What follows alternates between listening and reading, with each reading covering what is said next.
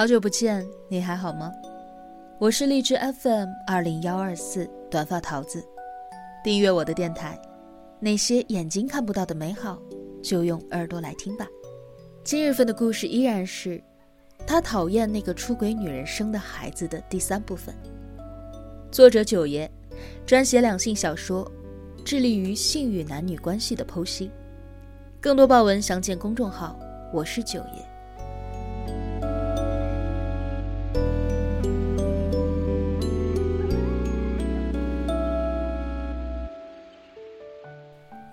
于刚、于婉傻了眼，连于正也愣住了。哎呀，爸，你这说的哪儿跟哪儿啊？我们怎么可能不给你出钱呢？你是不是听说什么了？于婉哀怨的扫了于正一眼。打你住院，我跟哥哪天没来医院看你？咱都不知道请了多少天假了。你可别听风就是雨的。这钱就算你不说，我们也是要给的。之所以还没给，这不是因为你还没出院呢吗？住一天院花一天的钱，现在算账他也算不清楚啊。你要是怕我们赖账，行，那我现在就给老三转。于刚虎着脸道：“我今天是转不了，钱都买了理财了，我明儿去把钱取出来，给老三。”于正则默默走上了医院的天台。天台的风很大，他倚着围墙抽烟，烟雾瞬间就被冷风给吹散了。主治大夫陈主任的女儿踩着高跟鞋走在他的身后：“你怎么跑这儿来了？”你爸不是脱离危险了吗？怎么还这么沮丧？于正苦笑，突然有点郁闷啊。亏了我爸以前对我哥我姐那么好，怎么感觉他俩都没心呢？刚我爸让他们平摊一下医疗费，他们还不情不愿的。人呢？女孩气冲冲的骂了一声不孝，而后忽然古灵精怪的。那我来给你说个开心的。什么？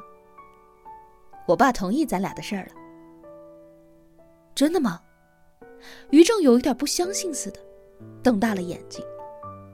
之前我爸不是死活不同意咱俩的事儿吗？现在他改口了。他亲眼看着你不惜一切救你爸，可比你哥你姐强多了。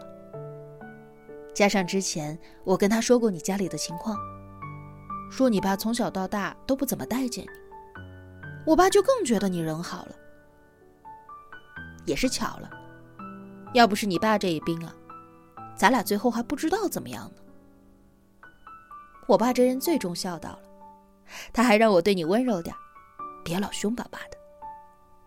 于正难得露出一个舒心的微笑，将女友揽入怀中。他是孝顺，但没有那么孝顺。想救老于是一方面，是为人子女的自然反应。老于对他再怎么着，也是他亲爹。但花这么大的代价，不惜一切去救，却有着另外一个原因，那就是他想要借机获得女友父亲的好感。他对女孩一见钟情，女孩也折服于他的精明干练。但是女孩才貌双全，家世又好。父母对于准女婿定下的门槛自然也高。听说他的学历只是高中毕业，连面都没见就把这门亲事给否了。就在他一筹莫展的时候，父亲病了。他灵机一动，赶紧把父亲送到了准岳父所在的医院，还特地通过准岳父的关系，找了那医院的专家来给父亲看病。后来理所当然的。那个专家经常和准岳父交流他父亲的情况。如果不是因为这一点，当专家询问要不要给老于做那个成功率不高的手术时，他能否同意的那么爽快？老于在 ICU 一晚耗费五六千时，他又能否丝毫的不心疼呢？他不知道，他惊讶于人性的微妙，人心的复杂。老于终究还是没能长寿，隔年病情复发，宋义不久就走了。走之前，他将财产分成了两份，市里的两套房子，一套给了于正，另外一套则由于刚、于婉兄妹俩共同拥有。兄妹俩大为震惊，完全无法接受这个结果。他们想不通，从小到大都只疼他们俩的老于，怎么突然就变了？怎么突然就偏爱起老三来？思来想去，只有一个原因。老三混得好，会赚钱，让他有面子。于是他们对于老于的那一点感恩，顷刻间荡然无存。老于对于他们的好，随着他的死，烟消云散了。他们卖了房子，平分了房款，从此懒得去老于的坟前看他一眼。然而老于的坟前。每逢清明，还是会出现一束清香的白菊。那是于正摆的。他手持鲜花，立于坟前，冲墓碑上老于的遗像苦笑：“您偏爱了他们一辈子，可最终肯来看你的，就只有我而已。都是你的孩子，为什么要厚此薄彼？”他仍然记得老于弥留之际，半眯着眼，气若游丝的问他：“老三，你恨我吗？”那一刻，他喉头哽咽，思绪万千。曾几何时，他多么渴望老于能够多看自己一眼。他乖顺、听话，无比卑微的仰望着他们每一个人，换来的却是他的不屑。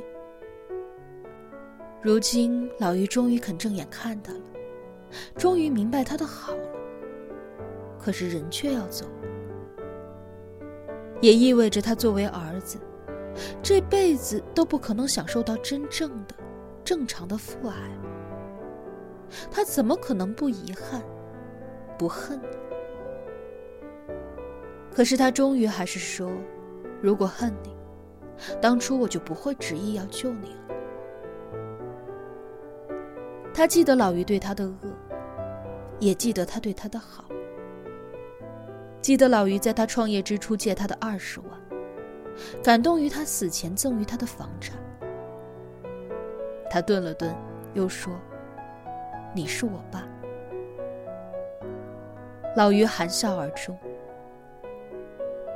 生米恩，斗米仇。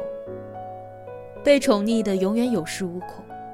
一点点委屈受不得，要恨，要怨，要反目，要将所有的恨铭记于心，而将所有的好一笔勾销。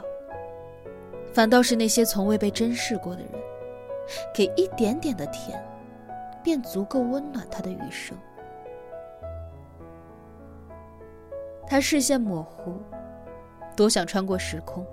去抱一抱儿时那个孤独寂寞的自己，然后对他说：“一路走来不容易，辛苦你了。”